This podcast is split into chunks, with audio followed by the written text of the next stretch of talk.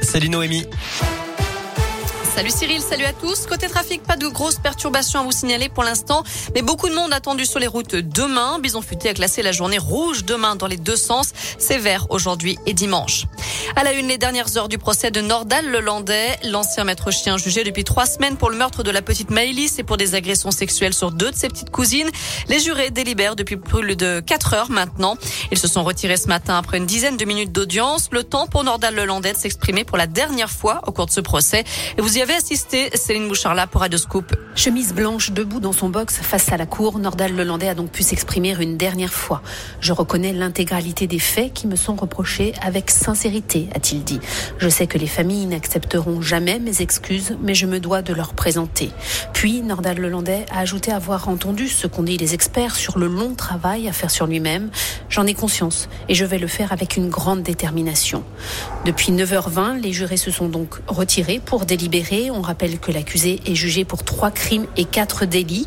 Hier, l'avocat général a requis la réclusion criminelle à perpétuité avec une période de sûreté de 22 ans. Hasard du calendrier, Nordal Lelandais a 39 ans aujourd'hui même.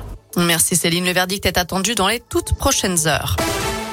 Voiture s'envole sur près de 40 mètres. Énorme frayeur hier soir pour deux automobilistes dans le Rouennais. Deux individus âgés de 22 ans qui n'ont été que légèrement blessés dans une sortie de route impressionnante sur la commune de Renaison. Alors qu'ils arrivaient en pleine vitesse, ils ont traversé un rond-point avant d'arracher un poteau d'éclairage, puis de s'envoler littéralement sur une quarantaine de mètres avant de terminer dans le mur et la vitrine d'un magasin. Ils ont été pris en charge par les secours. Une enquête est ouverte.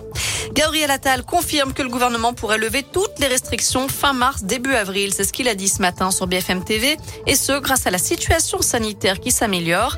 Moins de 30 000 patients Covid sont à l'hôpital aujourd'hui. Le nombre de contaminations sur une semaine a chuté de 43 elles avaient propagé des rumeurs à son encontre. Brigitte Macron assigne en justice deux femmes qui avaient divulgué de fausses informations selon lesquelles elle était une femme transgenre.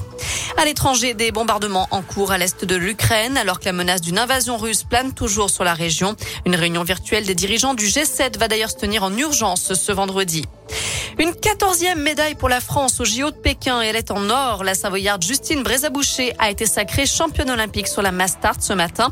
En revanche, pas de sixième médaille pour Quentin Fillon-Maillet. Le Français a terminé quatrième de la Mastart. Enfin, le groupe IAM de passage dans la Loire. Les rappeurs font partie des dernières affiches dévoilées aujourd'hui par le Forestival. Les Marseillais monteront notamment sur la scène de Trelin le dimanche 7 août. La billetterie est d'ores et déjà ouverte. Voilà pour la météo cet après-midi. On garde de belles éclaircies, du soleil, du ciel bleu, des températures qui grimpent jusqu'à 18 degrés. Demain, du soleil à nouveau, mais des températures plutôt autour des 10 degrés.